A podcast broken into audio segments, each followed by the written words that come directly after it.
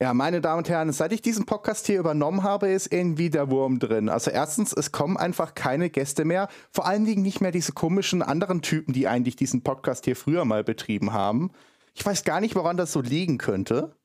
Äh, ja, ich lese ja schon vor, was hier auf dem Zettel steht. Bitte nehmen Sie jetzt die Pistole weg. Ja, ich bin doch heute gerne wieder bei dir dabei. Der F Flo. Ja, gerade Hallo. so, gerade so nochmal die Kurve bekommen. Warte mal, ich steck mal kurz die, die Pistole hier wieder weg. Danke. Aber dann können Sie uns ja vielleicht schon mal verraten, warum wir das Italienrennen nicht be beachtet haben und warum wir auch nur Singapur heute ganz kurz anreisen können. Ähm, ja, ähm, ja, dummerweise als, Mitveran als Mithauptverantwortlicher für diesen Podcast muss ich jetzt hier wohl die Erklärung liefern. Ähm, es hat einfach damit zu tun, äh, wie schon einige Mal vorher halt auch erwähnt, wir machen das halt hobbymäßig. Und dementsprechend war gerade nach Italien einfach bei mir beruflich einfach so viel zu tun, dass ich es nicht geschafft habe. Und letzte Woche nach Singapur äh, sind sowohl Fabian als auch ich äh, gesundheitlich verhindert gewesen. Fabian hat irgendwas an den Ohren. Ich meine, das hatte er vorher auch schon, aber diesmal tatsächlich äh, ärztlich diagnostiziert. Und äh, bei mir war einfach die Stimme aufgrund von zu viel Rumgeschreie am Wochenende auf einem Job äh, komplett weg. Von daher, das hätte halt einfach nichts gebracht und der gute Sepp hätte es alleine machen müssen. Aber gut, der übernimmt ja jetzt hier eh schon mehr oder weniger den Podcast, dieser Podcast-Freibeuter. Tja, das ist mein, meine neue Berufsbezeichnung. Podcast-Freibeuter Sepp. Ja, das wäre doch mal was. Ja. Nee, aber jedenfalls, das ist die Begründung, weshalb äh, es jetzt äh, so gekommen ist, wie es halt gekommen ist. Ich kann mich da nur im Namen von uns allen, insbesondere vom Sepp, äh, entschuldigen. Und wir können ja auch. Wir können ja auch froh sein, dass die heutige Folge stattfindet, weil das habt ihr jetzt noch nicht mitgekriegt. Aber wir haben eben, das ist jetzt der zweite Take, weil Sepp sich gerade selber Nasenbluten verpasst hat. Ähm, es ist hier eine ganz gefährliche Sache bei uns im Studio. Also, äh, freut euch, dass zumindest diese Folge rauskommt. Ob wir zur nächsten Folge noch leben, ich möchte gar nichts versprechen. Ja, Hier ist alles möglich. Ja, wenn es weiter so geht, dann auf jeden Fall mal nicht. Herzlich willkommen bei den Formel Bros.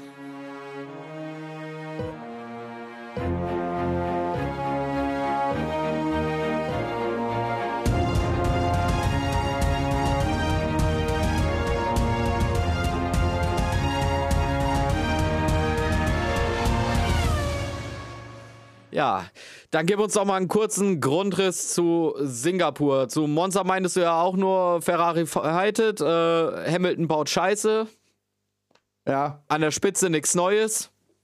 Das war mehr oder weniger Monza. ja, Monster dafür, dass es das Gro- Glori, Gl- Gl- Gl- Glori, dieser super tolle Highspeed-Circuit ist. Ja, sprechen habe ich auch verlernt. Seriosität bitte. Bitte legen Sie jetzt eine Seriosität an den Tag. Ja, okay. Monza war langweilig. So, das war Punkt. eigentlich Ita der Italien Grand Prix zusammengefasst. Ähm, du hast es angesprochen, vorne war eigentlich äh, klar, wer gewinnt. Und dann hatten wir eben zwei schöne Situationen. Ferrari bettelt sich selber und zeigt das erste Mal wirklich wieder, dass sie eigentlich Racing können. Und dass Hamilton nochmal überlegen muss, wie breit eigentlich so eine Strecke ist, insbesondere wenn äh, Leute neben ihm fahren. Zu Hamiltons Verteidigung aber, er hat zwar am Piastri ein bisschen so das äh, Rennen äh, kaputt gemacht, aber er ist immerhin direkt, nachdem er das Auto abgestellt hat, zum Piastri hin und hat sich dafür entschuldigt. Also immerhin das. Das war ja wohl das Mindeste. Ja, das ist wohl das Mindeste. Aber das war der Italien Grand Prix in a nutshell. Und auch Singapur müssen wir zumindest wieder kurz hier ansprechen. Vielleicht weniger, was alles ganz genau auf der Strecke vorgefallen ist. Meine Liste dafür wäre lang gewesen, aber ja, äh, mir alleine Wir waren alle Sprechen krank. zuhören, das ist. Das möchte keiner. Sind wir doch einfach so ehrlich. Das möchte nun auch keiner. Ey, ich betreibe auch YouTube-Kanäle. ähm, Äh, Siehst du? Ja, Wie viele Abonnenten? ja, ist okay, gut. okay, lassen wir das. Ähm, ja, wahrscheinlich genauso viele wie wir. Ja, ein paar mehr habe ich. So, egal. Ähm, wir gehen jetzt, äh, wir gehen jetzt in Richtung mal Singapur. Wir müssen ansprechen, neues Streckenlayout. Jawohl, endlich. Es ist nicht mehr ein zwei Stunden Grand Prix, wenn nur ein Safety Car rauskommt. ah, herrlich, endlich ein bisschen schneller und es, ich finde, es macht die Strecke attraktiver. Und dann müssen wir darüber reden, dass wir an diesem Tag eigentlich nicht wirklich die Red Bulls gesehen haben. Also äh, Max Verstappen hat es am Ende nochmal irgendwie, keine Ahnung, wie er diesen Wagen da nochmal auf Platz 5 stellen konnte. Aber er hat es dann am Ende irgendwie noch hinbekommen. Aber ansonsten, Perez war eigentlich der große Bremsklotz von Singapur, also an dem musste man sich vorbeidrücken. Es ist nicht so, dass der irgendwie vorne weggefahren ist, sondern er war halt der Erste in der Reihe eines langen DRS-Trains und hat da ja, sich nicht wirklich äh, mit Gott bekleckert an dem Tag. Ja, das tut er ja die ganze Saison über nicht so wirklich. Also ja. nach dem ersten Drittel hat Perez ja sehr stark nachgelassen, aber ich glaube, da kommen wir im Laufe des äh, jetzt, wo sind wir noch? Äh, in, in Suzuka Grand Prix. Das ja, wir sind in Japan gefahren. mein Gott. Leute, das wird einfach nicht besser.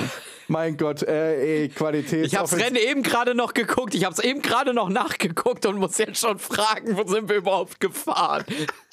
Qualitätsoffensive bei den Formel Bros, die geht eher so nach hinten los oder so.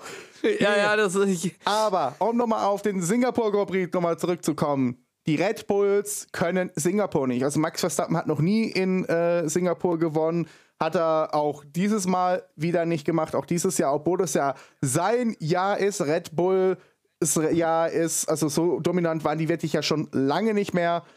Und trotzdem können die einfach, die können diesen Stadtkurs nicht. Offensichtlich nicht, aber in diesem Sinne muss ich ja tatsächlich mal eine Sache jetzt loswerden. Ferrari, oh, oh, oh. Ferrari, oh, oh, Ich darf mich ja einmal drüber freuen als Ferrari-Fan. Ja, ich habe ja dafür nachher noch was zu freuen. Egal. ja, ja das, das habe ich mir schon die ganze Zeit beim Rennen gedacht. Er wird sich freuen heute im Podcast. Ja. Äh, man, muss, äh, man muss sagen, Sainz hat das aber wirklich, wirklich clever gemacht. Ähm, hat Norris im äh, DRS-Fenster gelassen, sogar an, den, an, an, die eigene Box gefunkt. Ja, ich mache alles hier mit Absicht, äh, trust me. Fand ich genial. Das zeigt eigentlich auch Sainz, darf man nicht abschreiben. Sainz ist gerade echt auf dem äh, Höhepunkt seiner Ferrari-Karriere eigentlich wieder. Also zumindest fühlt er sich so an. Ferrari, äh, ich glaube auch bei Ferrari, es liegt nicht unbedingt an den Fahrern, es liegt am Auto.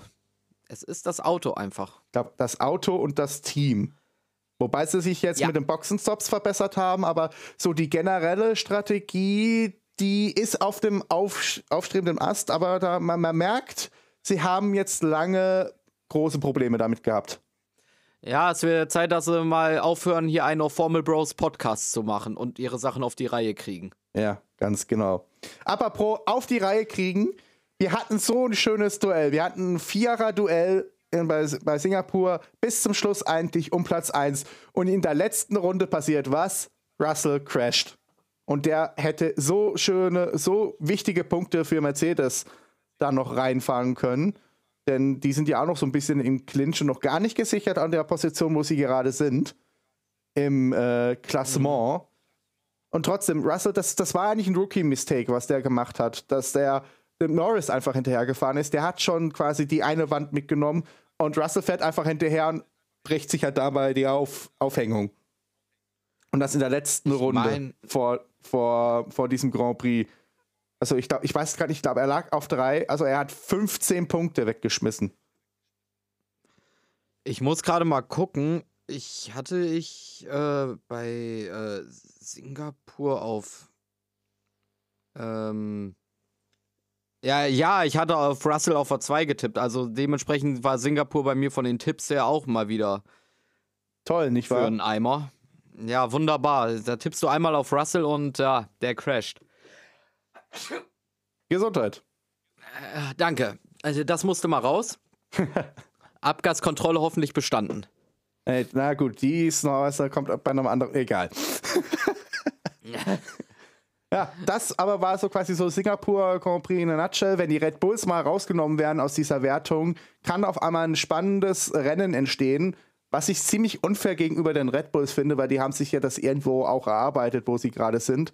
Aber es zeigt auch mal wieder, um jetzt damit den Singapur Grand Prix abzuschließen, äh, man kann es auch den Formel 1-Fans nicht, nicht gerecht machen eigentlich. Das war doch jetzt eigentlich schon ein so schönes Rennen und dann passiert trotzdem, ja, das, was immer passiert, äh, Formel 1 Twitter tickt aus. Yep. So kann man es eigentlich, äh, finde ich, stehen lassen. Und das bringt uns ja jetzt dann schon zum Japan Grand Prix. Jetzt habe ich es mir gemerkt. Ja, wahrscheinlich hat er sich die ganz großen Buchstaben irgendwo neben dem Monitor aufgeschrieben. Hör auf, bei mir zu gucken. Ah. Das ist wie in der Schule. Hör auf damit. Nicht beim Nachbarn abgucken. Ist ja schon gut, ist ja schon gut. Ja, wir haben hier nämlich Ordner zwischen uns stehen. Oder den Ranzen. Oder den Ranzen, ja, ist auch gut. So, aber äh, vorab schon mal wieder, wir gratulieren Max Verstappen zum Sieg. Hatten wir ja jetzt wirklich lange nicht mehr. Freut mich, dass er auch mal wieder ein Rennen gewonnen hat. Man hört, glaube ich, den äh, Sarkasmus und die Ironie. Nein, überhaupt nicht. Nein, nein, nein, nein, nein, nein. So absolut gar nicht, ne? Ja. Nee. Es, ist, es unterstreicht halt einfach, dass Singapur Red Bull nicht liegt, weil das war kein Einbruch, die, die Strecke liegt denen einfach nicht. Weil hier war wieder, zumindest für Verstappen, alles super. Ja, also wir waren halt wieder in Verstappenland, also der ist den allen vorne weggefahren, keiner hatte irgendwie auch nur wirklich die Chance, ihm da irgendwie das Wasser zu reichen. Also es war eigentlich die Wiedergutmachung vom, vom letzten Wochenende, um wirklich zu zeigen, ey, Singapur lag nicht an mir. Genau. Und da hatten wir aber auch beim Start äh, vom glücklichen Verstappen äh, zum äh, traurigen Bottas, der, der kam ja überhaupt nicht ins Rennen rein. Das ging ja schon beim Start los. Das war ja, äh, da sind die Teile ja schon geflogen. Ja, der Start war ein turbulenter Start, könnte man so sagen. Also da sind ja die Teile geflogen, das Safety Car musste rauskommen, damit man diese Teile bergen konnte. Da gab es einige Fahrer, die quasi in Carbon nochmal geduscht wurden bei diesem Start. Also auch nicht ungefährlich eigentlich, wenn sich da zwei vor dir berühren und du bist der Dritte, der halt einfach hinten dran fährt und dann alles abbekommt. Zeigt, Formel 1 kann halt auch gefährlich sein oder ist auch gefährlich, auch wenn du selber nicht crashst. Natürlich, äh, dass, äh, dass das trotz allem gefährlich ist, das weiß man ja. Aber ich muss auch sagen, so, ein, äh, so eine Startkarambolage, finde ich, hatten wir jetzt auch schon länger nicht mehr. Also das ist, finde ich, schon besser geworden im Vergleich zu früher. Also habe ich einfach das Gefühl.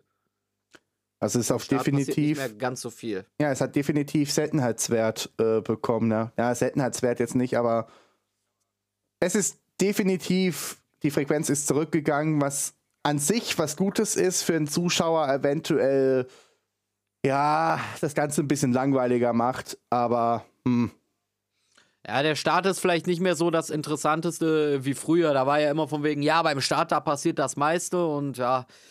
Gut, also ich meine, so eine Massenkarambolage wie äh, vor vielen Jahrzehnten in äh, Spa. Ich weiß nicht, ob du, du, du wirst wahrscheinlich von äh, Highlights und so weiter die Szenen kennen, welche Karambolage ich gerade meine. Oh ja, ich kenne die. ja, ja. Mit, ich glaube, zehn Autos, die ineinander gekracht sind. Sowas haben wir heute, heutzutage zum Glück eigentlich gar nicht mehr. Naja, Aber äh, es war ähm, mal wieder. ist dieses Wochenende jetzt, beim Vier-Stunden-Spa-Rennen wieder passiert und wieder war ein Maldonado involviert. Ich rede jetzt eigentlich nur von der Formel 1. Ja, aber trotzdem, ich musste diese Aussage einmal ganz kurz revidieren. Ja, es ist Spa. In Spa kann ja fast alles passieren. Ja, stimmt. Da kann es auch sein, dass es auf einmal beginnt zu schneien. Gab es das eigentlich schon jemals in der Formel 1, dass es bei einem Grand Prix angefangen hat zu schneien? Oder fragst mich jetzt was? Da müsste ich jetzt die, die schöne RTL-Datenbank bewerben, die ich leider nicht vorliegen habe. Ja, das wäre jetzt der passende Moment für Sie, weil das würde mich ja jetzt mal wirklich interessieren. Aber äh, mal an die äh, Zuhörer hier. Tickert uns das, wenn ihr das wisst. Äh, tickert das doch mal auf Instagram oder auf YouTube äh, in die Kommentare. Das wäre auf jeden Fall mal cool. Also, ich meine, für unmöglich will ich hier ja nichts halten, aber es, es wäre halt schon mal so ein absolutes Ding. Also überleg mal, Rennabbruch, weil Schneechaos. Also ich weiß, das gab vor einigen Jahren hat Pirelli sogar noch hatte, hatten die noch Schneereifen äh, bereitgestellt. Die halt nie zum Einsatz kamen, aber es gab diese, diese äh, Pirelli-Reifen halt mit diesem weiß-blauen Ring. Und das waren wirklich äh, Reifen, die für Schnee gedacht waren oder für Schneebedeckte. äh, Rennstrecken. Weiß ich halt nicht, ob man die einfach nur gemacht hat für irgendwelche Promo-Events oder ob dann wirklich die Formel 1 hingegangen ist. Ach, wir brauchen übrigens auch einen Schneereifen. Ich weiß nicht, vielleicht planen die auch den großen Preis vom Südpol. Würde mich nicht wundern. so wie die aufs Geld inzwischen da fixiert sind und alles da nur noch dem Geld wegen hinterher machen, äh, würde es einen definitiv nicht wundern, wenn wir den auch noch irgendwann kriegen. Aber wenn das soweit ist, verpasse ich mir in diesem Podcast Nasenbluten. Ja, ja, das war das der Insider der Saison. Ich, ich merk's schon. ja, da hast du dir jetzt der ordentlichen Eigentor geschossen. Ah, ey, immerhin wäre ich anwesend gewesen. So, ich kann zurückschießen. Pass auf, was du, was du machst. Ja, im nächsten Podcast ohne Stimme kann ich auch so reden. Können wir wieder zurück zu Japan kommen, bevor wir uns hier beginnen, hier irgendwie noch, bevor das hier noch so ein, so ein Diss-Battle wird. Bevor wir anfangen, uns hier zu hauen. Ja. Ja. Ich buche schon mal das Zugticket. Uh, jetzt habe ich aber Angst.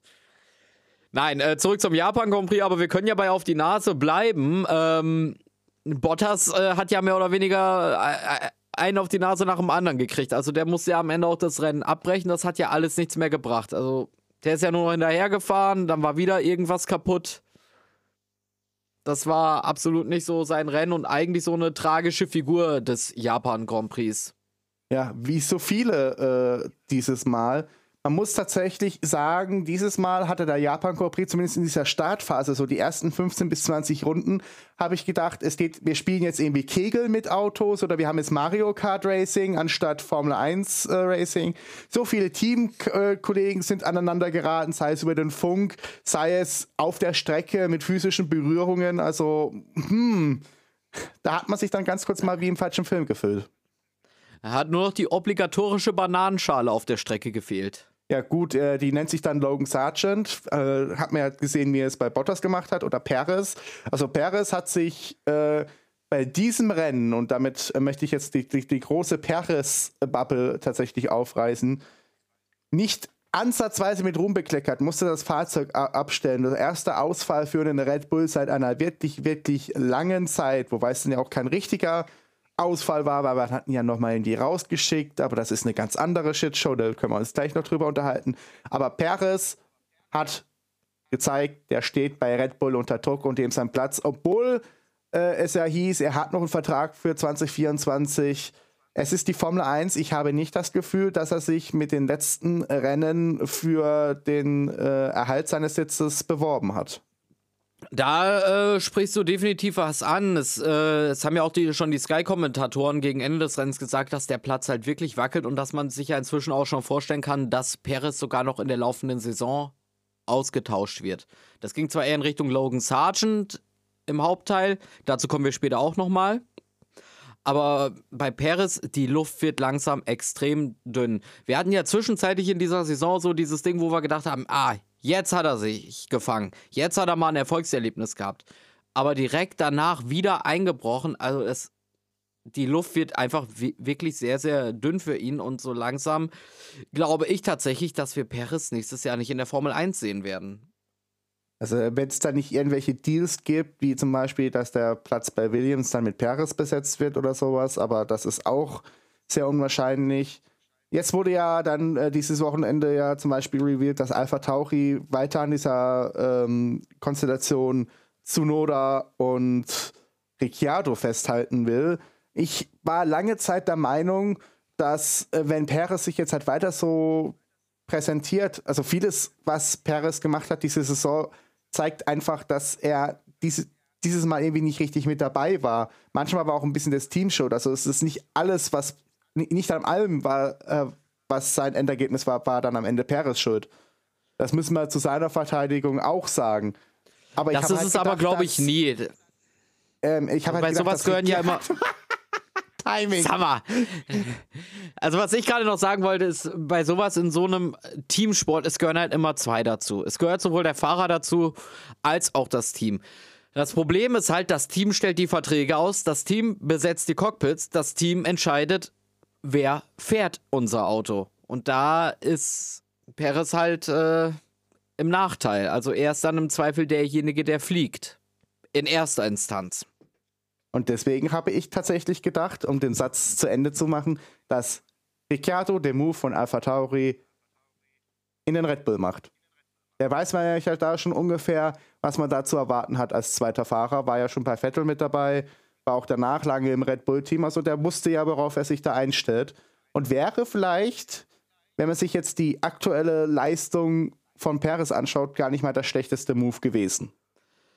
Nee, das nicht, aber es das heißt ja auch nicht, ich meine, Alpha Tauri ist das äh, Geschwisterteam von Red Bull, quasi die kleine Schwester. Also ich würde auch nicht ausschließen, obwohl Alpha Tauri mit Ricardo plant, äh, dass sie ihn nicht doch am Ende ins Red Bull Cockpit setzen. Also ich würde es nicht ausschließen, definitiv nicht. Also bevor nicht äh, jemand anderes nächstes oder Perez nächstes Jahr in Bahrain beim Saisonstart in diesem Cockpit sitzt, schließe ich das nicht aus, dass es am Ende auch Ricciardo sein kann. Ja, leider äh, vermisse ich bei der ganzen Konstellation, die es aktuell da ja natürlich jetzt darum gehen, äh, vermisse ich tatsächlich Liam Lawson. Ich habe den vorher, ich muss ehrlicherweise sagen, bevor er dann für Ricciardo eingesprungen ist, nicht wirklich viel von ihm gehört oder nicht wirklich verfolgt. Aber was er jetzt in letzter Zeit aus diesem Alpha Tauri rausholt, als ein Fahrer, der jetzt halt wirklich mitten in der Saison dazugekommen ist, muss ich schon sagen, das ist stark, was der eigentlich gezeigt hat. Das haben wir auch bei Nick de Vries gesagt. Nick de Vries ist auch dieses, diese Saison gefeuert worden, aber Liam Lawson hat halt im Gegensatz zu Nick de Vries direkt Punkte aufs äh, Tableau gebracht. Wir haben sowieso jetzt diese witzige Situation, dass wir eine 20k Championship haben und ich glaube, es sind 23 oder 24 Fahrer auf, in der Tabelle drin. ja, aber äh, passiert halt manchmal. Also wir hatten ja einige äh, Wechsel in dieser Saison tatsächlich. Ähm, ja, Liam Lawson, aber ob man den dann direkt... Äh, oder meinst du jetzt, dass man Ricciardo hochholt und Liam Lawson quasi im Alpha Tauri lässt? Ja, das wäre eigentlich so mein Gedankengang gewesen. Oder halt bei Williams. Aber Williams ist halt soll auch nicht immer nur das Team sein, wo man dann die Fahrer hinsteckt, äh, wo man nicht, wo man weiß, sie sind gut, aber eben nicht so gut. Ja, bei Williams ist das ja so oder so schade, weil eigentlich ein sehr glorreiches Team. Finde ich eigentlich schade, dass sie so zum Ausbildungsteam verkommen sind. Aber es kann ja nur noch nicht jeder vorne mitfahren. Ähm, ja, wir schweifen da schon wieder ein bisschen ab tatsächlich, aber Paris ich sehe äh, sein Cockpit gerade sehr arg in Gefahr. Und wir kennen alle die dünne Leine von Dr. Helmut Marko. Und die ist echt nicht lang. Nee, das hat er diese Saison wieder mal gezeigt. Aber er hat auch diese Saison gezeigt, dass er vielleicht sich langsam aus dem Sport zurückziehen sollte.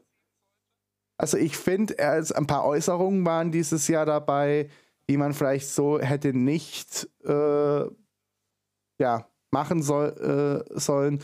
Und dann halt auch seine, seine komplette Cockpit-Politik. Äh, also einfach nur, weil man jetzt dann doch irgendwie meint, Nick de Vries war doch nicht der Richtige, direkt feuern nach dem Motto, deine Dienste werden nicht mehr gebraucht, ich habe einen besseren Deppen gefunden.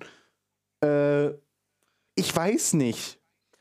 Dr. Helmut Marko ist sehr, sehr schwierig, auf alle Fälle. Und äh, ich weiß auch nicht, ob ich wirklich wissen will, was in seinem Kopf da eigentlich passiert. Also erst recht nach seinen letzten Aussagen da. Also das ging halt wirklich gar nicht. Da war ich auch sehr geschockt von. Aber nichtsdestotrotz, im Moment hat er dort noch was zu sagen und dementsprechend ist es halt aber auch die Frage, möchte Perez überhaupt noch in diesem Team? Oder hat Perez so mehr oder weniger, vielleicht erklärt das halt auch diese schlechten Leistungen mehr oder weniger selber schon mit der Red Bull abgeschlossen? Das ist ja auch immer noch so das Ding. Wir reden immer die ganze Zeit, was äh, denkt das Team, aber was denkt denn vielleicht der Fahrer? Ja, aber ich glaube nicht, dass er es halt jetzt äh, sich selber da sabotiert. Also bei bestem Willen nicht. Ähm, er kriegt ja auch die Situation drumherum mit. Und er hat ja nicht wirklich die Chance, wenn er jetzt da gefeuert wird bei Red Bull, in ein anderes Cockpit äh, zu kommen. Also da müsste dann schon die Formel 1 komplett verlassen und ich weiß nicht, ob er diesen Schritt bereit ist zu gehen. Okay, das ist natürlich ein guter Einwand. Es ist halt. Es ist, es ist schwierig, es ist schwierig. Ich glaube, auch für Perez ist es einfach schwierig, wenn du einfach merkst, du hast auch nicht mehr den Rückhalt vom Team so wirklich. Du musst performen, bist unter Druck und so. Und Ich glaube, es ist für ihn halt auch alles nicht so einfach. Aber das hilft halt am Ende des Tages nichts. Du musst halt Leistung bringen und die bringt er einfach im Moment nicht. Tja, da bleibt ja eigentlich jetzt nur noch für Perez zu hoffen, dass er doch noch irgendwie die Kurve kriegt. Vielleicht, wir besteuern jetzt ja langsam auf den Heim Grand Prix zu. Ich weiß, der nächste Grand Prix ist es noch nicht. Da fahren wir jetzt ja dann erstmal in Katar. Yay. Yay, die Freude ist natürlich immer sehr groß. Auf, auf diesem Purposely Built Street Circuit. ja. Mhm. Reden wir da jetzt einfach mal nicht drüber. Wir sind ja immer noch in Japan. Ja. Ja, was ist denn noch passiert? Also, gerade die Startphase war ja sehr wild. Wir hatten ja auch zig äh, VSCs. Ja. ja, richtig abgekürzt. ich muss heute echt über jeden Satz zweimal nachdenken. Ähm, also, allgemein sehr wilder Grand Prix. Diverse Ausfälle halt auch gehabt. Wie gesagt, Bottas und Perez sehr tragisch. Ja, Logan Sargent hat sich auch zerledert. Mal wieder. Ja, der hat ja schon in Qualifying starke Leistung gezeigt und sein Fahrzeug in der letzten Kurve dann ja rausgetragen in die Wand, möchte man schon fast sagen. Weil mir das so jetzt erst im Nachhinein bewusst wird. Ich habe das vorher gar nicht so wahrgenommen, dass er wirklich so schlecht performt. Aber dahingehend ist ja schon, dass wirklich die Gerüchte laut sind, dass er schon in dieser, äh, noch in dieser Saison ebenfalls ausgetauscht wird. Also bei besten Müllen, das glaube ich jetzt nicht, weil Williams ist es kein Team, was sich so Vertragsbrüche wirklich leisten kann, weil da geht es ja dann auch um Geld. Aber er zeigt halt nicht wirklich, dass er geeignet ist für die Formel 1. Er ist jetzt nicht so schlimm wie ein Matze-Spin oder so. Also wir hatten schon viel, viel schlimmere Fahrer in der Formel 1, wo man sich fragt, warum sind die noch da? Ähm, es ist halt so, dass er gerade jetzt in den letzten Rennen immer auch sehr viele Teile kaputt gemacht hat. Das kostet ja auch, das darf man ja nicht unterschätzen. Man hat ja nicht einfach so mal 10, 20 Chassis als, äh, als Team rumfahren oder Auffahr Aufhängungen, sondern äh, jeder Unfall ist halt auch sehr kostspielig. Und wenn ich dann einen Fahrer habe, der nur, sagen wir mal, durchschnittlich performt, aber mir dann aber jedes zweite, dritte Rennen irgendwie einen Schaden in dieses, in mein Auto reinfährt, dann bin ich halt auch am überlegen, ob ich nicht vielleicht die Personalie wechseln muss. Ja, also er ist, glaube ich, auch der einzige Fahrer, der noch nicht für die nächste Saison bestätigt ist. Also Williams hat tatsächlich noch ein freies Cockpit aktuell. Und natürlich kommt man da dann auch nicht drum herum, äh, nach Mick Schumacher zu schauen, ob der das vielleicht bekommen könnte. Und da muss ich ja sagen, es wurde in unserer WhatsApp-Gruppe schon sehr heiß diskutiert und die Meinungen gingen auseinander. Ja, und da ich jetzt gerade meine Meinung kundtun kann, sage ich, glaube ich nicht. Da bin ich jetzt ehrlich, also Mick Schumacher sehe ich eher nochmal äh, nächste Saison in, in der Reservefahrerrolle bei Mercedes. Der wird sich aber wahrscheinlich jetzt eher für andere Rennserien und Cockpits da umschauen. Also da muss ich sagen, so gut war Mick Schumacher jetzt leider auch nicht. Also klar, ich hätte gerne noch ein bisschen mehr Diversität unter den Deutschen, aber ja. Da haben wir momentan nicht allzu viele, ne? Ja. Ich meine, auf der anderen Seite, wir haben einen Nico Hülkenberg, wir haben aber auch einen Nico Hülkenberg. Und natürlich dürfen wir Nico Hülkenberg nicht vergessen. Ja, also wenn man die, die Nachrichtenportale verfolgt und dann heißt es immer, Nico Hülkenberg wurde 15. Nico Hülkenberg wurde 17. Nico Hülkenberg musste seinen Wagen abstellen und denkst dir so, ja klar, der fährt ein Haas. Also, der wird jetzt nicht auf urplötzlich auf einmal auf der Eins stehen. Nee, das äh, definitiv nicht. Also nicht im Haas und nicht in dieser Saison und ich glaube auch nicht in der nächsten Saison. Ja, der baut seinen Rekord mit äh, meiste Starts ohne Podium weiter aus. muss man halt auch erst muss man auch erstmal schaffen, ne? Ich glaube, er sieht es mittlerweile mit Humor. Ja, er ist ja nun eigentlich auch ein ganz entspannter Typ, also das glaube ich schon, dass er das mit Humor sieht. Ja, aber nichtsdestotrotz, ich, ich würde mich natürlich freuen, wenn Mick das Cockpit äh, bei Williams bekommen würde. Und ich sehe da halt auch schon gewisse Chancen, dass er es bekommen könnte. Andererseits ist halt auch, ja, wenn er es nicht kriegt, dann muss er sich irgendwann nach anderen Rennserien umgucken und ob er dann nochmal in die Formel 1 zurückkommt, hm, sehe ich ehrlicherweise fraglich bis schwierig. Würde ich tatsächlich auch eher verneinen. Also aktuell hatte er noch seine Reserverolle als äh, ja, eben Ersatzfahrer bei Mercedes oder als Testfahrer bei Mercedes. Aber das hat ja auch noch, glaube ich, dieses oder nächstes Jahr. Also der Vertrag ist ja auch nicht ewig. Nee, nee, nee, das nicht. Ich glaube, nächstes Jahr hat er auf alle Fälle noch. Ähm, ja, aber so langsam wird halt auch da die Luft dünn und ich glaube, also wenn er jetzt das Cockpit bei Williams nicht kriegt und Hamilton nicht urplötzlich äh, nach der nächsten Saison dann doch mal aufhört und Toto Wolf sagt, okay, wir geben Mick jetzt die Chance im Mercedes, glaube ich, äh, dass sich äh, eine zweite Schumacher-Ära damit erledigt hat meine ganz ehrliche Meinung dazu. Wollen wir von den ganzen Ifs und äh, Wenns vielleicht wieder mal einen Blick Richtung Rennen äh, werfen?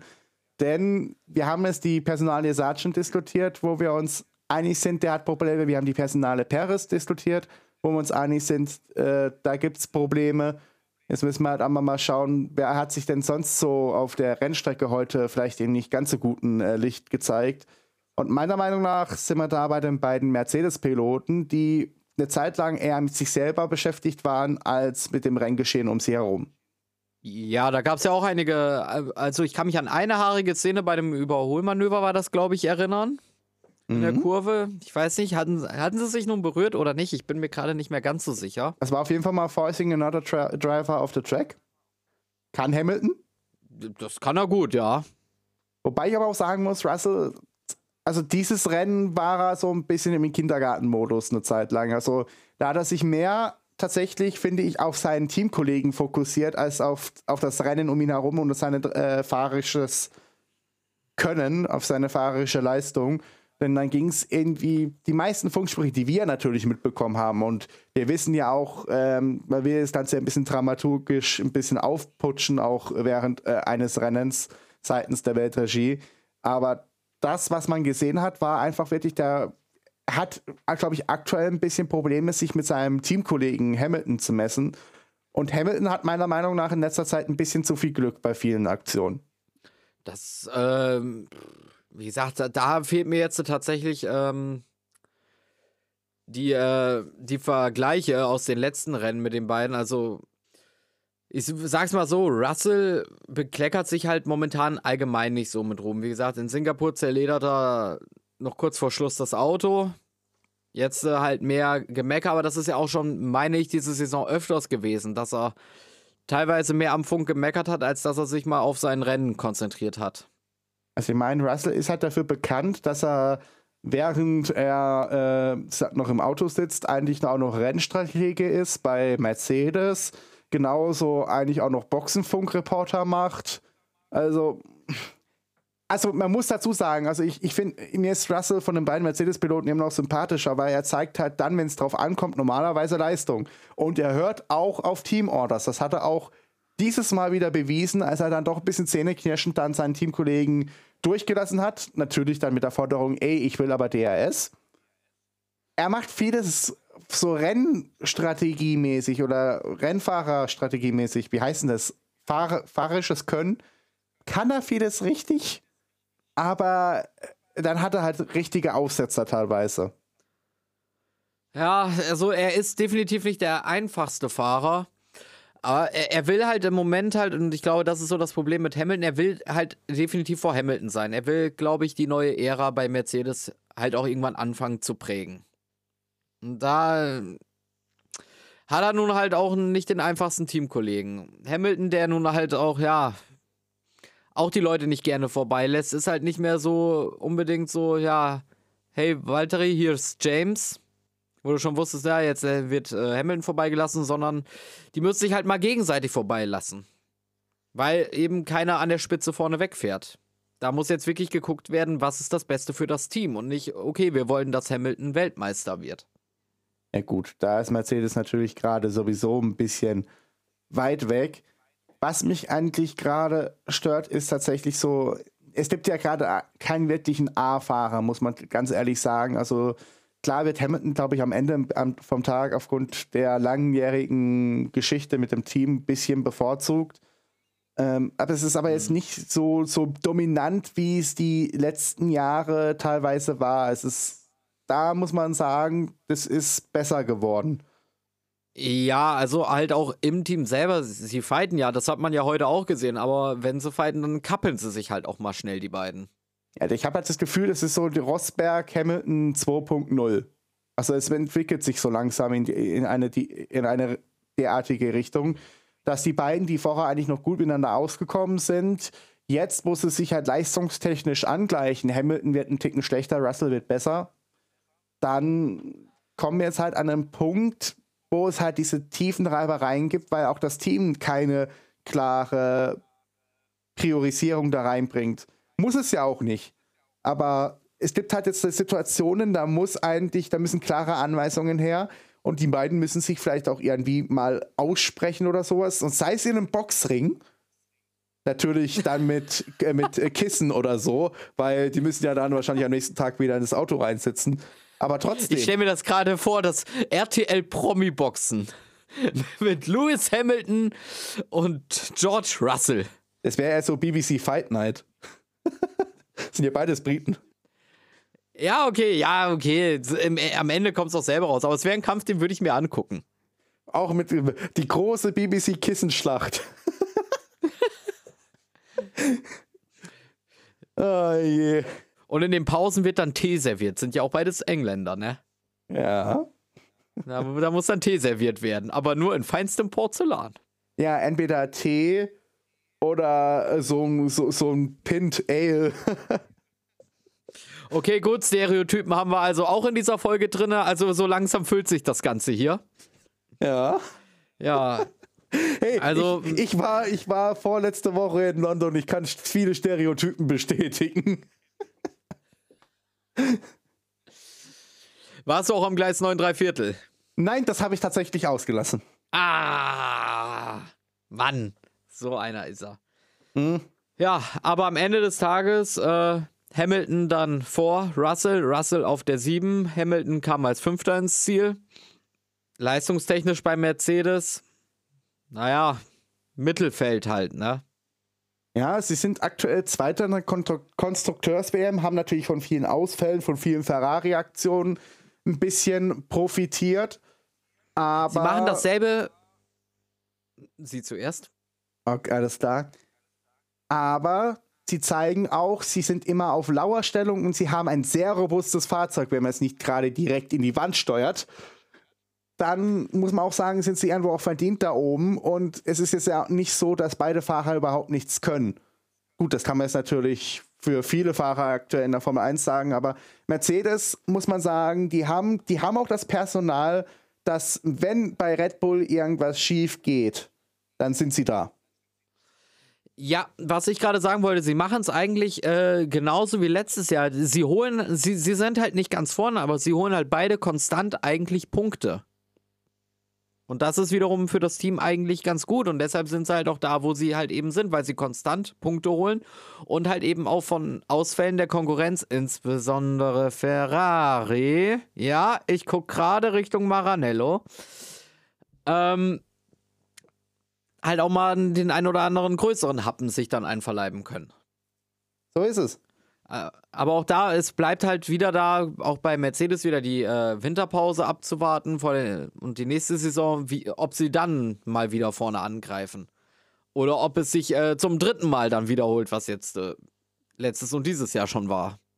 Erst Riesenprobleme und gegen Ende der Saison finden sie sich dann langsam. Wir sind mal gespannt. Ja, und äh, apropos äh, ja, na, nicht mehr so ganz konstante Leistung. Das Ding mit Aston Martin scheint ja auch mehr oder weniger durch zu sein. Also die sind ja wirklich abgestürzt. Die hatten hier eine starke Anfangssaison. Aktuell halten sie sich noch mit gut Punkten auf dem vierten Konstrukteurs-WMs-Platz. Äh, Aber ich sehe da, wenn die jetzt bei McLaren weiter so läuft, wie es jetzt läuft, dann sind die am Ende vom Tage werden die Fünfter werden bei Aston Martin, weil und auch das ist eine Personale, die muss man halt langsam eigentlich echt hinterfragen.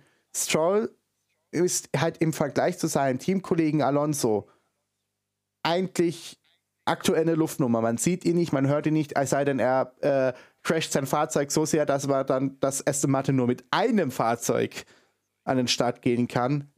Singapur. Ansonsten Stroll ist eigentlich immer nur bei den Negativschlagzeilen zu hören aktuell, wenn man ihn mal wirklich hört.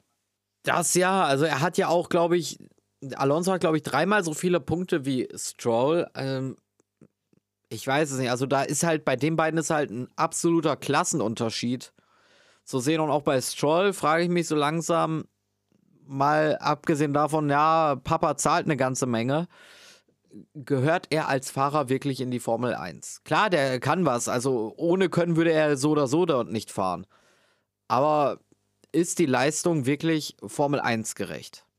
Weil man sieht ja durch Alonso, was kann man denn rausholen aus dem Auto? Und auch in diesem Rennen, er ist wieder ausgeschieden, Alonso holt Punkte. Ja, die Frage ist halt, weniger zu sagen, gehört er in die Formel 1 oder gehört er in die moderne Formel 1, so wie sie jetzt gerade aufgebaut ist. Er hat in der Vergangenheit, finde ich, auch starke Wochenenden gehabt. Er hat auch oftmals Leistungen dann gezeigt, wenn man es eigentlich nicht von ihm erwartet hat. Damals halt einem, einem Aston Martin, der nicht wirklich konkurrenzfähig ist. Aber jetzt, so langsam, wo sich das Auto halt mal zeigt und man einen Teamkollegen hat, wo man auch wirklich sagen kann, ja, der ist vergleichbar oder der, den musst du mindestens mal schaffen. Nichts gegen Vettel, aber Vettel wusste ja irgendwann auch, was er da tut und in welchem Auto er sitzt. Also der hat ja jetzt nicht nochmal äh, sich dann jede Lücke reingequetscht, wie es Alonso derzeit tut. Es ist halt langsam merkt man, dass Stroll ein Paid Driver ist. So blöd es klingt. Er zeigt nicht die Leistung, die sein Teamkollege ze zeigt. Er ist jetzt auch schon lange genug in der Formel 1, dass, dass man sagen muss, also so langsam müsstest du entweder den Dreh raus haben oder dich für eine andere Rennserie interessieren. Aber dadurch, dass halt Daddy's Cash dafür sorgt, dass sein Platz nicht wirklich gefährdet ist, ist es vielleicht halt auch so ein großer Nachteil, dass, oder äh, nicht wirklich ein Motivator, dass er weiß, dass sein Platz nicht wirklich gefährdet ist, weil wenn man Stroll feuert, ist Lawrence Stroll weg und dann hat Aston Martin auf einmal ein ganz großes Problem. Ja, das ist, äh, ja, ein ganz schwieriges Pflaster, würde ich jetzt einfach mal so sagen. Also, ich finde von den Leistungen her, wie du es gerade schon gesagt hast, man sieht halt einfach, dass er eigentlich nicht für die Formel 1 gemacht ist. Ich würde es jetzt mal so ausdrücken. Er ist ein guter Fahrer, Bestimmt auch in anderen Rennserien könnte ich ihn mir vorstellen, irgendwie IndyCar oder so. Aber in der Formel 1, er ist lange genug dabei. Ich meine, wie lange ist er jetzt dabei? Fünf, sechs Jahre? Ja, mindestens. Ungefähr. Und da ähm, musst du halt anders fahren. Und gerade, er hat einen guten Teamkollegen, wo er sich mit messen kann, der was aus dem Auto rausholt und er kriegt es halt nicht ansatzweise hin. Wir reden ja hier irgendwas von 160 Punkten ungefähr von Alonso zu 47 für Stroll. Und das ist halt so ein Riesenunterschied. Der, der sollte eigentlich nicht sein, wenn man halt bedenkt, dass beide halt im selben Auto sitzen.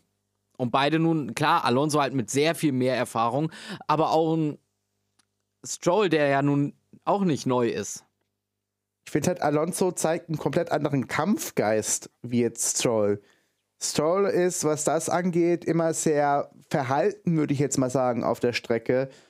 Und Alonso geht halt für jede Lücke, die er meint, die groß genug ist, muss man auch dazu sagen. Also Alonso geht es nicht hin wie Perez dieses Wochenende und sticht in Lücken rein, die ich nicht mal an die Fünfjährige als existent gesehen hätte. Ja, aber da ist dann wiederum das Ding, ja, Daddy's Cash. Muss er sich denn überhaupt so anstrengen?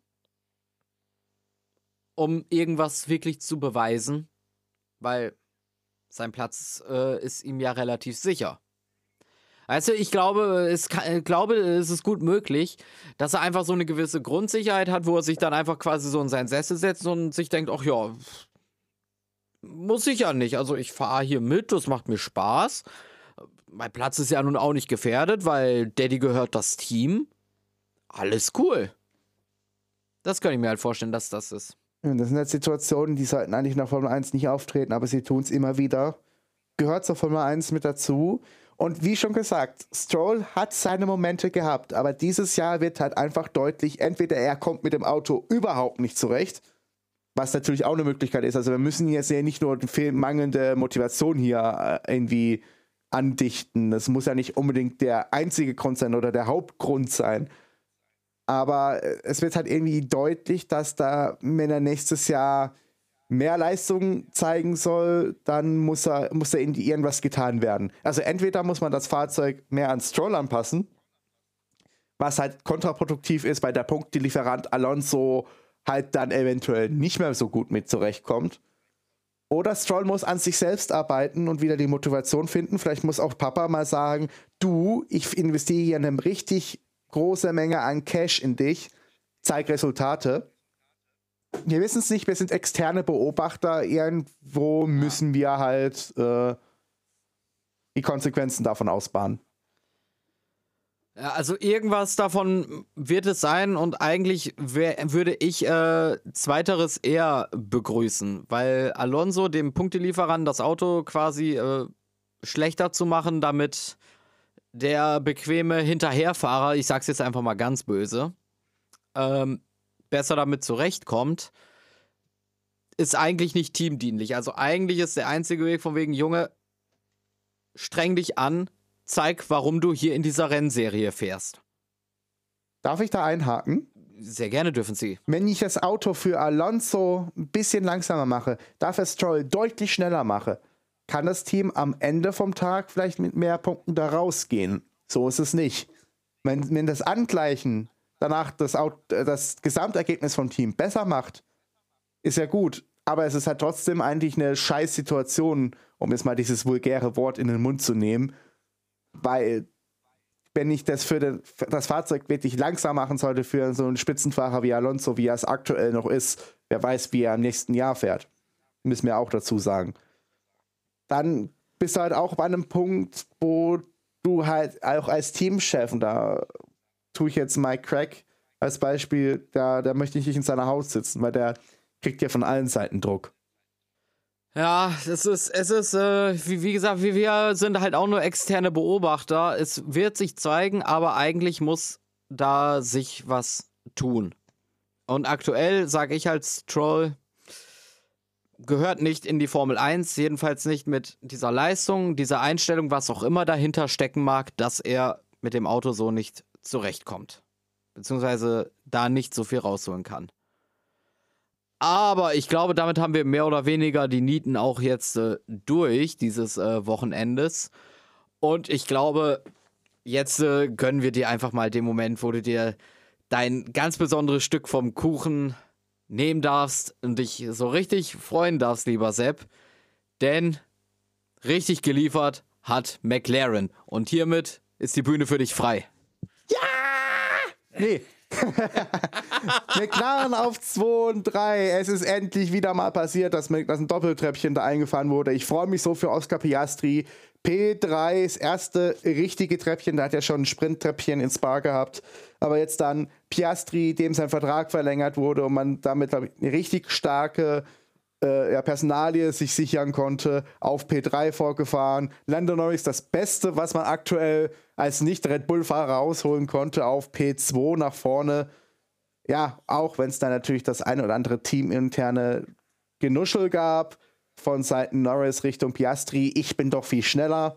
Am Ende, das Ergebnis zeigt, es war die richtige Entscheidung und ich freue mich so sehr eigentlich, hier für das Team, weil wenn man bedenkt, wo wirklich, wo, wie schlecht die in diese Saison gestartet sind und wo die jetzt langfahren und mit einer Konfidenz, mit einer Zu, äh, Zuversicht da auch sich regelmäßig irgendwo zwischen Platz 2 und Platz 10 einordnen.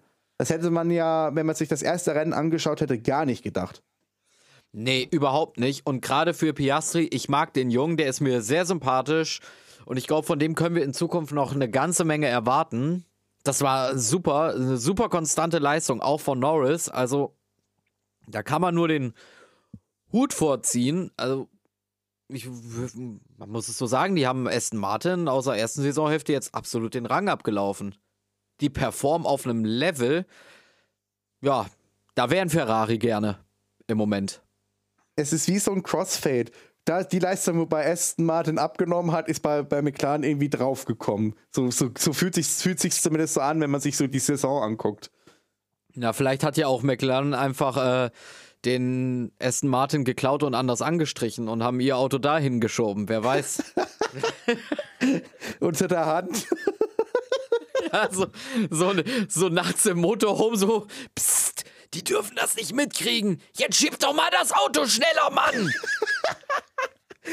ja, wobei, ich, ich könnte mir das auch so vorstellen, also äh, kleiner Funfact so am Rande, also heute kam auch das Mercedes AMG GT2 Auto, war bei mir am Heimatort, weil der Truck da mal gehalten hat am Rasthof. Kann ja auch solche Hinterhof-Deals dann sein. so die LKW-Fahrer tauschen mal kurz das, tauschen mal kurz den Anhänger aus. Neue Plane drüber, wird schon keiner mitbekommen. Es ist vieles möglich. Nein, aber wirklich, die Leistung ist sensationell von McLaren und es macht einfach Spaß, den beiden da zuzugucken. Also, äh, die sind super gefahren. Und wie gesagt, und insbesondere äh, von Piastri, der fährt eine super Debütsaison. Das ist ganz großes Kino von ihm. Ja, wir haben es bei McLaren zwei Spitzenfahrer, wo man beiden sagt, das wären zukünftige Weltmeister. Ja. Da haben wir leider so ein paar Faktoren, die da aktuell noch gegensprechen. Aber ja, Piastri, es ist eine Debütsaison. Wir dürfen das nie vergessen. Der fährt gerade seine erste Saison Formel 1. Und dann gleich jetzt, also nicht nur das erste Treppchen in der ersten Saison, das ist ja, das ist ja immer schon mal ein sehr, sehr gutes Ergebnis, aber auch dann auch, sobald das Fahrzeug funktioniert hat, ist er ja eigentlich immer vorne mit dabei, wenn ihn nicht an Hamilton abschießt oder wenn er sich nicht selber aus dem Rennen nimmt, wie in Spa. Also, das war der eine Rookie-Mistake, wo ich jetzt irgendwie gerade dran denken muss, wo Oscar Piastri diese Saison eigentlich gemacht hat. Er ist noch nicht ganz auf dem Level von, Nor von Norris, aber ich glaube, bei Norris brennt langsam der Arsch. Ja, also der hat jetzt richtig Konkurrenz im Team bekommen und ja, der erste Australier hat halt nicht so funktioniert, dem ist Norris mehr oder weniger weggefahren, aber der jetzige Australier, der, der macht Zunder und der macht Spaß, der macht Laune. Also den möchte ich noch ein paar Jahre zugucken. Das ist richtig super. Ja, da, man, man kann halt nichts mehr sagen eigentlich zur Leistung dieses Mal. Die beiden McLarens am Start haben sie noch, haben sie noch Verstappen angegriffen, auch wenn da relativ schnell klar war, dass Verstappen vorgelassen wird. Aber ansonsten haben die sich haben die eigentlich nicht wirklich was angebrannt, äh, weder von der Strategie noch von von anderen. Also das einzige, wo die halt wirklich dann aufgefallen sind, und das sind wir wieder bei dem großen Thema äh, von diesem Japan Grand Prix Battle between äh, Teammates und Mario Kart. Hm? Jetzt, jetzt muss mir kurz mal auf die Sprünge helfen. Ja, also ich meine, dass sich Norris auf, auf schon relativ früh am Funk beschwert hat, äh, ja, ich bin schneller als Priastri, lass mich, lass, lasst mich an Priastri durch, ähm, dass äh, Hamilton und äh, George Russell Ach, da, so. ja. äh, aneinander geraten sind und äh, darüber müssen wir auch noch gleich sprechen. Die beiden Alpines sind sich nach heute ja auch nicht mehr so grün. Nach gestern, seit dieser Aufnahme, seit dem Japan Grand Prix es ist halt so ein, irgendwie so ein wiederkehrendes Theme dieses Mal gewesen. Und genauso, dass in dieser Spitzkehre, wo es da gibt, das weiß ich gerade natürlich nicht mehr den ja japanischen Namen dafür oder den, den, den, Kurvennamen, aber da wurde ja unter anderem, da, wurde, da hat sich Bottas äh, auf einmal in die falsche Richtung befunden und ein paar Runden später hat ja Perez nochmal jemanden da dr drin abgeräumt. Ich glaube, es war wieder Bottas. Ich glaube ja, wie gesagt, das habe ich ja schon zu Anfang der Folge gesagt. Bottas war so äh, absoluter Pechvogel dieses Rennens, der ja am Anfang nur auf die Fresse gekriegt hat. Muss man halt auch wirklich mal so hart sagen. Es war, es war auf jeden Fall ein verrücktes Rennen. Also kein irgendwie gediegen hinterher, hintereinander herfahren und so, wenn sich das irgendwann eingependelt hat, sondern man hatte eigentlich immer wieder zwischendrin wirklich Action gehabt. Und es ist eigentlich immer wieder was passiert. Von daher äh, wir hätten uns bei diesem Rennen wirklich beide irgendwie Notizen machen müssen, weil ich glaube, die Hälfte vergessen wir hier einfach, weil es ist halt echt eine ganze Menge passiert. Was ich halt sagen muss, ich hasse es ja für Formel 1 früh aufzustehen. Nicht, weil ich äh, die Formel 1 hasse, sondern ich hasse früh aufstehen. Ich bin, also vor, vor 10 Uhr darf man mich eigentlich normalerweise nicht ansprechen, dann, dann beiße ich eigentlich nur. Aber es hat sich tatsächlich mal gelohnt, sich den Wecker eben auf, auf 10 vor 7 zu stellen und äh, dieses Rennen zu schauen, weil es wirklich so viel passiert, nicht mal im negativen Sinne. Ich meine, wenn ich an Japan 2022 zurückdenke, äh, denke ich daran, wie äh, Gasly beinahe einen, äh, diesen Truck äh, im Nebel mitnimmt während der Red Flag. Mm, Ich erinnere mich, wo, wo wir alle Jill Bianchi-Vibes noch bekommen haben. Ganz genau. Und das war ja dieses Mal nicht der Fall. Wir hatten ein sonniges Rennen, es war ein spaßiges Rennen. Vettel hatte einen Auftritt, weil der hat ja direkt neben der Strecke äh, Bienenkästen aufgestellt für Renaturierung, wo ich auch sehr süß fand, wie wirklich fast jeder Fahrer eigentlich nochmal da war und sich gefreut hat, dass Vettel irgendwie an der Strecke war. Und ich glaube ihnen, dass das nicht, ges äh, nicht gespielt war. Mhm. Zeigt eigentlich, eigentlich auch, äh, wie sehr Vettel äh, hier der Formel 1 fehlt. Also ich hoffe so sehr, dass der irgendwie als, Komment als, als Kommentator nochmal kommt oder. Du hast es doch in der Hand, Sepp. Entscheide dich doch. doch einfach dafür. Was weiß ich. So. Und weil ich es gerade eben schon angesprochen habe und wir nochmal den letzten Beef äh, nochmal aufrollen müssen, ja, was ist eigentlich, was war mit Pierre Gasly los? Denn das habe ich auch erst im Nachhinein so richtig mitbekommen. Der musste ja seinen Teamkollegen in der letzten Kurve vor der karierten Flagge nochmal durchlassen. Das habe ich gar nicht mehr mitbekommen, weil es zeitlich schon gar nicht mehr hingehauen hatte. Ähm, bitte um Erklärung. Und zwar ähm, ist es jetzt so gewesen, dass halt, ähm, es gab dann relativ früh im Rennen die Teamorder, dass äh, Gasly an Ocon vorbei darf, um Alonso zu attackieren. Der hat es dann mhm. aber nicht geschafft. Also Gasly war definitiv dann der schnellere Fahrer am Rennwochenende. Ocon hatte sich davor qualifiziert. Äh, nee, Quatsch, das muss ich gerade selber überlegen. Nee, auf jeden Fall, Ocon war stark, Gasly war stark, was halt aber aufgrund des Alpin-Fahrzeugs halt heißt Plätze 9 und 10. Und dann war es eben so, dass er dann in Runde 52 von 53 hat er dann die Anweisung bekommen, er soll Ocon vorbeilassen. Der hat ja vorher Gasly vorbeigelassen, dass er sich was, äh, versuchen kann. Alonso hat er ja nicht geschafft. Und dann hieß es halt zu ihm, ja, du musst Ocon vorbeilassen. Und dann ging es los äh, am Funk das Gestreite mit dem äh, Renningenieur. Erst so, du machst jetzt einen Scherz, wieso soll ich jetzt Ocon vorbeilassen? Ich bin doch so viel schneller als er gewesen. Und am Ende hat er dann eben zähneknirschend ähm, und wild gestikulierend, was zum Glück nicht im Weltfunk übertragen wurde, Ocon vorbeigelassen. Ja, ich habe gerade nochmal die Wiederholung durchgeguckt. Also es ist auch nicht zu sehen. Ja, er hat sich dann quasi so auf den zehnten Platz äh, eingereiht. Ocon hat dann dadurch äh, den neunten Platz bekommen, also insgesamt drei Zähler fürs Alpine-Team war es auch nicht so, dass es wirklich gefährlich gewo geworden wäre. Also da hätte er eigentlich theoretisch auf der Strecke anhalten können. Hat er ja auch fast gemacht, muss man dazu sagen. Also der Vorsprung vom Gasti zu Ocon war wirklich groß. Aber, und ja. das kam jetzt halt eben in, in, den nachfolgenden Interviews heraus, das war halt, äh, ist es die interne Teampolitik, wenn man vorbeigelassen wird, um äh, einen vorausfahrenden Fahrer zu attackieren, es dann nicht schafft, muss man den anderen wieder durchlassen. Und die Politik wurde einfach nur umgesetzt. Also quasi, Ocon wurde versprochen, wenn es Gasly nicht Alonso vorbeischafft, lässt er dich wieder durch. Man hat es nur irgendwie vergessen, Gasly nochmal zu sagen. Oh. Hm. Schwierig, schwierig. Aber das ist dann ein teaminternes Problem, was sie dann da auch lösen müssen. Es wurde auch direkt quasi eigentlich in die Teamquartiere verlegt, dieses Problem. Also es war relativ wenig öffentlich, außer dass man halt Gasly angemerkt hat, der ist sauer.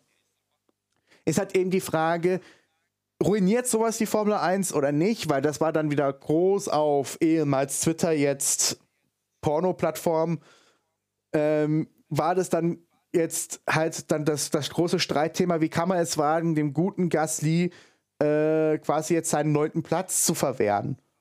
Und meiner Meinung nach ist diese Diskussion einfach fehl am Platz, weil wenn im Vorhinein klar war, ja, Team, Teampolitik ist so und so, wenn du es nicht schaffst, dann musst du ihn vorbeilassen, dann muss ich mich als Fahrer doch dran halten, oder? Ja, da musst du dich dann auf alle Fälle dran halten. Wenn das die Firmenpolitik ist, ja, dann, dann weißt du das ja eigentlich in, auch. Beziehungsweise eigentlich hätte es dann ja auch Gasly irgendwie wissen müssen. Ja, aber der will es natürlich in dem Moment nicht wissen. Kann ich auch verstehen, dass er sagt, hey, ich bin jetzt 15 Sekunden vor meinem Teamkollegen, warum soll ich den jetzt noch vorbeilassen? Ja, das ist schwierige Situation. Das ist schwierig. Ich bin halt allgemein immer so mit Teamorder und lass ihn vorbei bin, finde ich immer ein bisschen schwierig. Bin ich eigentlich auch gar kein großer Fan von. Also klar, ich verstehe die Intention von wegen, okay, wir probieren den anderen Fahrer. Aber irgendwie ist es halt auch doof, weil er fährt sich halt einen Vorsprung raus und so und ja, ist dann mehr oder weniger alles für die Katz gewesen. Und dass du dich dann halt ärgerst, kann ich dann halt auch wieder verstehen. Andererseits ging es hier um eine Position und er hat ja die andere Position, die ja, was quasi sein erklärtes Ziel war, hat er ja nicht erreicht. Also es ist jetzt ja egal, ob er mit 50 Sekunden Abstand Neunter geworden wäre oder mit einer Sekunde Abstand vom Teamkollegen. Ja, da hast du schon recht. Und wenn halt der Teamkollege mir das erst ermöglicht hat, indem er mich dann ohne viel zu motzen vorbeigelassen hat, dann ist es wieder auch so eine Geschichte. Muss ja nicht gleich so sein wie, wie damals mit bei Schumacher und wie, wie ist der Kollege? Barrichello. Barrichello, so, danke. Michael Pass for the Championship. Ja, genau. Und es, es, ist ja, es ist ja auch nicht so, dass es jetzt so früh in der Saison ist. Also, das war ja bei Bar Barrichello, war das ja, glaube ich, das dritte oder vierte Rennen, wenn es mich gerade nicht täuscht. Ja, gut, ja. Ja, wie gesagt, ich bin halt einfach auch kein großer Fan von Teamorder. Ich kann verstehen, warum es sie gibt, das macht auch Sinn. Ich persönlich bin halt einfach nicht so ein Fan davon. Ja, selbst als Ferrari-Fan? Selbst als Ferrari-Fan. Okay, das heißt, äh, in Zukunft, äh, das ist halt, der, der Vorteil von Teamorders ist halt, dass sich Teamplayer äh, nicht selbst rauscrashen. Klar, sollte man dann, könnte man natürlich jetzt auch sagen, dass, äh, dass, dass, dass, dass du irgendwie die Gesamtsituation sehen solltest, aber ich weiß nicht, ob du die Gesamtsituation in einem Cockpit zu dir jeder gegebenen Sekunde siehst. Du, ich, ich verstehe schon den Sinn von Team Orders. Ich habe ja auch gerade gesagt, das macht schon alles Sinn. Also ich finde halt immer nur, hm, manchmal fände ich es halt einfach schöner, würden halt einfach alle gegen alle racen. Aber da bin ich vielleicht so ein bisschen in einem eigenen kleinen Utopia, was einfach so nicht umzusetzen ist. Das will ich ja auch nicht ausschließen. Das also waren unsere Gedanken, muss man jetzt dazu sagen, zum Japan Grand Prix.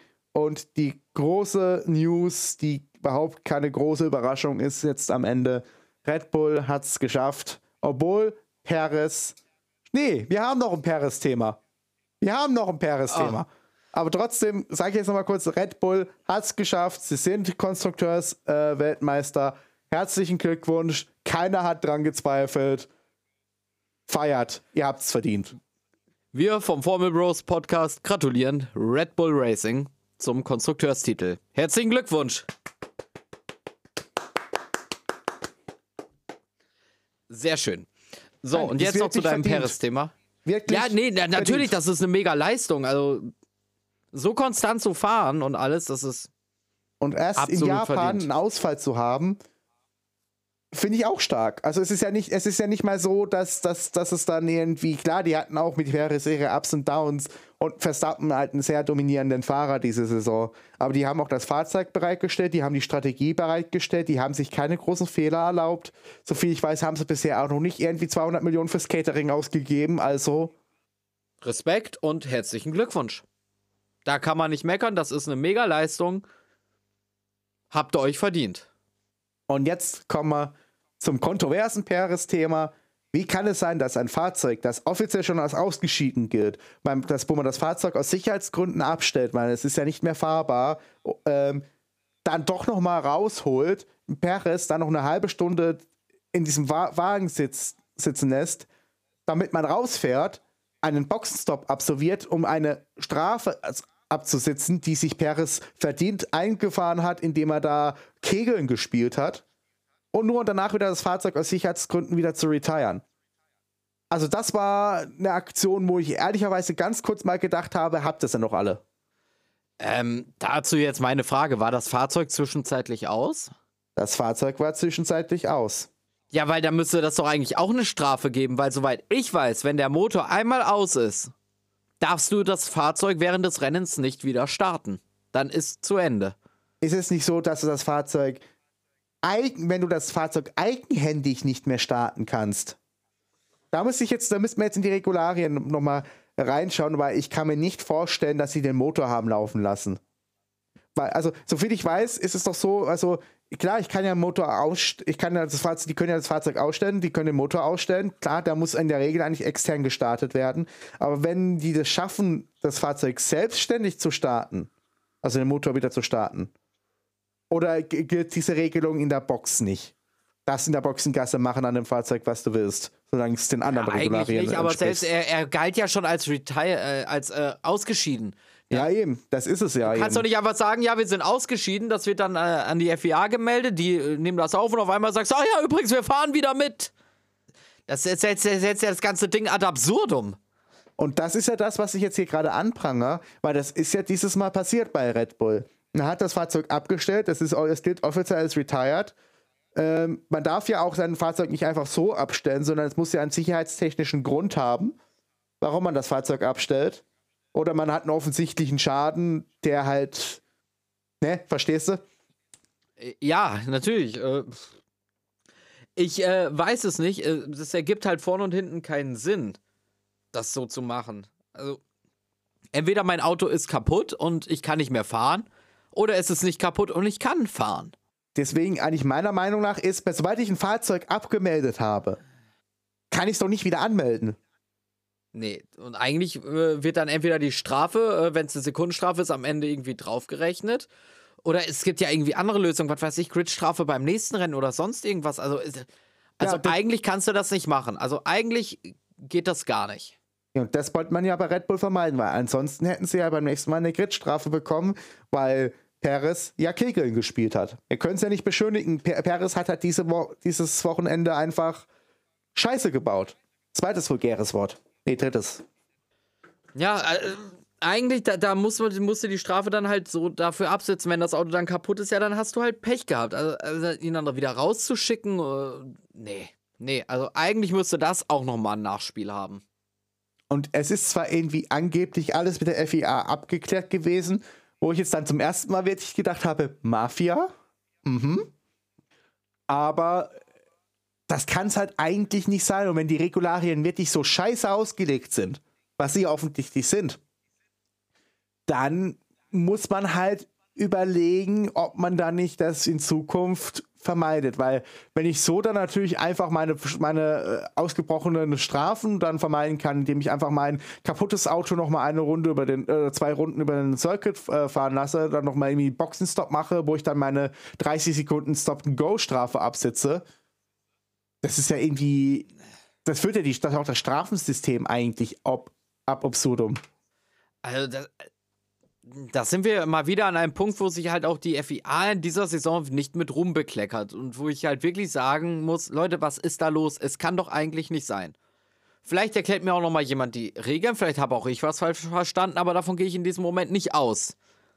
Also eigentlich ist das für mich jetzt eine Sache, das darf nicht sein. Das Auto war retired, dann darfst du es nicht wieder zurück ins Rennen schicken, auch nicht um hinterherzufahren und eine Strafe abzusitzen. Weil dann hätte das Auto auch weiterfahren können und du hättest gar nicht retiren dürfen. Weil, so sind ja die Regularien auch, du darfst dein Auto eben nur aus Sicherheitsgründen abstellen. Einfach von wegen, ja, das bringt ja alles nichts mehr. Ich fahre ja eh nur hinterher mit zwei Runden Rückstand. Ja, ich stell ab, ist gut für heute. Darfst du ja gar nicht. Da musst du fertig fahren. Also ohne einen sicherheitstechnischen Grund darfst du dein Fahrzeug nicht vorzeitig aus dem Rennen nehmen. Sicherheitstechnischer Grund kann halt natürlich ausgelegt werden, so ein bisschen, Spielraum hast du, dann ist halt das Gaspedal locker oder sonst irgendwie. Ist ja irgendwas, was halt, man, was halt nur schlecht irgendwie geprüft werden kann. Aber es ist halt so, wenn es offensichtlich ein Abstellen ist, weil ich keinen Bock mehr habe, das geht halt einfach nicht. Sondern du musst halt einen Grund finden, der akzeptiert wird, aber dieser Grund ist dann eigentlich auch die Still Stilllegung für dieses Rennen. Ein Retiren ist ja eine Stilllegung eines Fahrzeugs. Das mache ich dann, das, das, das, das tue ich ja nicht mehr aufwachen lassen. Nee. Also ganz, ganz schwieriges Thema. Da äh, würde ich einfach mal sagen, äh, das verfolge ich einfach die Woche nochmal. Und guck mal, lese nochmal ein bisschen was dazu und vielleicht äußere ich mich dann äh, in der nächsten Folge, sofern wir dann noch leben, äh, nochmal dazu. das ist ja hier immer noch so die große Sache. Ja, gut, ich meine, mit dem Verletzungs-, also nochmal auch von meiner Seite, wie ich das mitbekommen habe, weil es ist ja so wirklich aktuell haben wir eigentlich anderthalb Invaliden im Team. Ich zähle mich jetzt einfach mal zum Team, weil ich habe irgendwie doch viel gemacht diese Saison. Du gehörst halt mit dazu. Du bist wie so das Sofa. Danke. Es ist auf halt mich, da. Auf mich wird Es immer halt drauf gesetzt, gesessen und gefurzt. Okay. Ja, genau. Du bist ja, dann vielleicht nicht das Sofa, das ist so. Ja, wieso die Gästedecke, weißt du?